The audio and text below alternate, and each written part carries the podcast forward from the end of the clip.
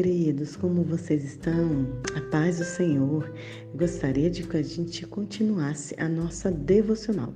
Lucas 1, verso 26. O anúncio do nascimento de Jesus Cristo.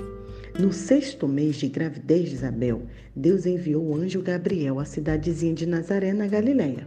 Uma virgem prestes a se casar com um homem chamado José, descendente de Davi. O nome da virgem era Maria. Ao entrar na casa dela, o anjo disse: Alegre-se, como você foi agraciada, agraciada pelo belo agir de Deus. Deus está com você. Ela ficou perplexa, pensando muito nas palavras dos anjos, do anjo, mas ele a tranquilizou. Maria, não há nada o que temer. Deus preparou uma surpresa para você. Você vai engravidar e dará à luz a um filho que irá chamá-lo de Jesus. Ele será grande. Maria perguntou ao anjo: Mas como isso se eu sou virgem? O anjo respondeu: O Espírito Santo virá sobre você, o poder do Altíssimo a envolverá. O filho que você dará à luz será chamado Santo Filho de Deus. E saiba que a sua prima Isabel engravidou apesar da idade. Todos comentavam que ela era estéril e agora ela já está no sexto mês de gravidez. Como você pode ver, para Deus nada é impossível. Já sem se conter, Maria exclamou: Agora está tudo claro. Sou serva do Senhor. Quero fazer a tua vontade.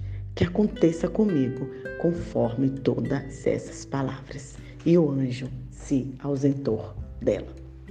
Quantos aprendizados nós podemos tirar desse anúncio da chegada de Jesus? A primeira coisa é que, como já partilhamos antes, com certeza você tem seu impossível, mas você precisa crer que para Deus nada é impossível. Muito interessante também que, mesmo a gente entendendo, mesmo o anjo anunciando ali a Maria sobre o anúncio de Jesus, e ainda partilhou sobre Isabel, né, que mesmo estéreo conseguiu, iria conceber a luz a João. É, foi muito claro que Maria falou, deixou uma declaração.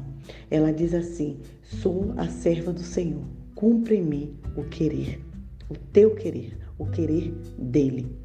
É muito interessante que nós muitas vezes queremos que os milagres do Senhor aconteçam, aconteçam em nossa vida, mas dificilmente a gente entrega toda a nossa vida ao Senhor. Dificilmente a gente coloca o controle de fato nas mãos de Deus.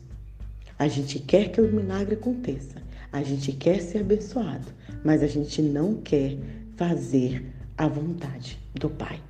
Qual é a vontade de Deus para a sua vida? O que, tem, o que Deus tem pedido para que você faça e você tem postergado, e você tem deixado para lá, e você tem procrastinado, como é a palavra, né, que está na moda agora. O que, que tem o que, que falta acontecer para que de fato você entenda o, e atenda o querer de Deus para sua vida? Sim, queridos, a gente exige milagres, a gente quer a cura, a gente sempre está orando, mas muitas vezes não cumprimos o nosso papel de servos. Mareta estava ali como serva do Senhor.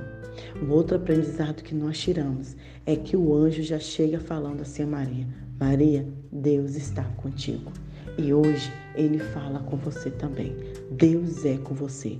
Por mais que você pense que em algumas situações na vida o Senhor não está contigo, ele está sim. E é possível que, se você descansar nele, você conseguirá sentir a presença dele.